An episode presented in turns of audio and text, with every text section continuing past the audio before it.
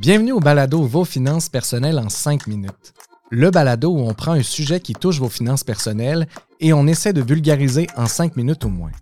Mon nom est Étienne Drolet, mais celui qui résume le tout en moins de 5 minutes, c'est lui, Jean-Sébastien Jutras, planificateur financier, professeur, membre du conseil d'administration de la Chambre de la sécurité financière. Bon balado! Salut Jean-Sébastien! Salut Étienne! Comment ça va aujourd'hui? Ça va très bien, merci. Excellent. Écoute, aujourd'hui, on va parler d'un sujet duquel on parle pas vraiment euh, souvent.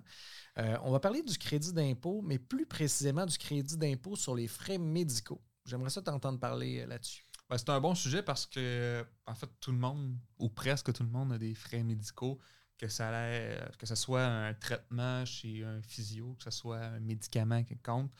beaucoup de gens ont, ils ont les frais médicaux souvent, les gens vont se poser la question est-ce que ça vaut la peine de les mettre dans les impôts? Parce qu'on entend toutes sortes de choses. Ah, des fois, il faut que ça aille un certain montant pour que ça compte. Tout ça. Ben, on va expliquer un peu le, mécanisme en arrière de tout ça. en gros, il faut, comprendre qu'on a le droit à ce crédit d'impôt-là au fédéral et au provincial. Donc, il y a deux crédits, en fait. Au fédéral, la façon que ça marche, c'est que c'est un crédit d'impôt de 15% sur les frais médicaux qu'on a.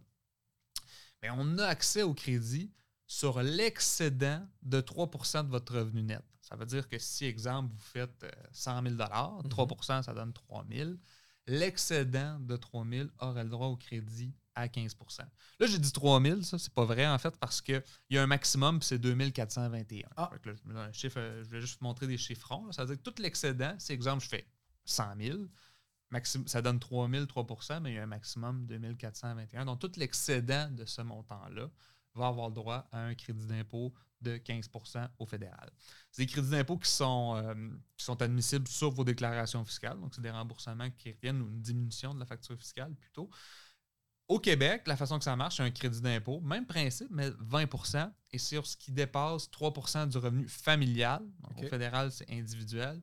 Provincial, c'est familial. Et il n'y a pas de montant, euh, il n'y a pas de buffer. Fait que si c'est 100 000, c'est 3 000, excédent de tout ça, a le droit à un crédit, euh, un crédit de 20% Puis là-dedans, est-ce que les primes d'assurance collective comptent? Ben ça, c'est une bonne question parce que des fois, si exemple, justement, on voit que je fais 100 000, faut que ce qui va dépasser 2400 va compter. Fait que si, exemple, j'ai juste un traitement de dents qui m'a coûté 200 ou j'ai 50 de médicaments, par exemple, ben souvent les gens disent ben, Je ne garderai pas mes reçus, ça ne vaut, ça vaut pas la peine.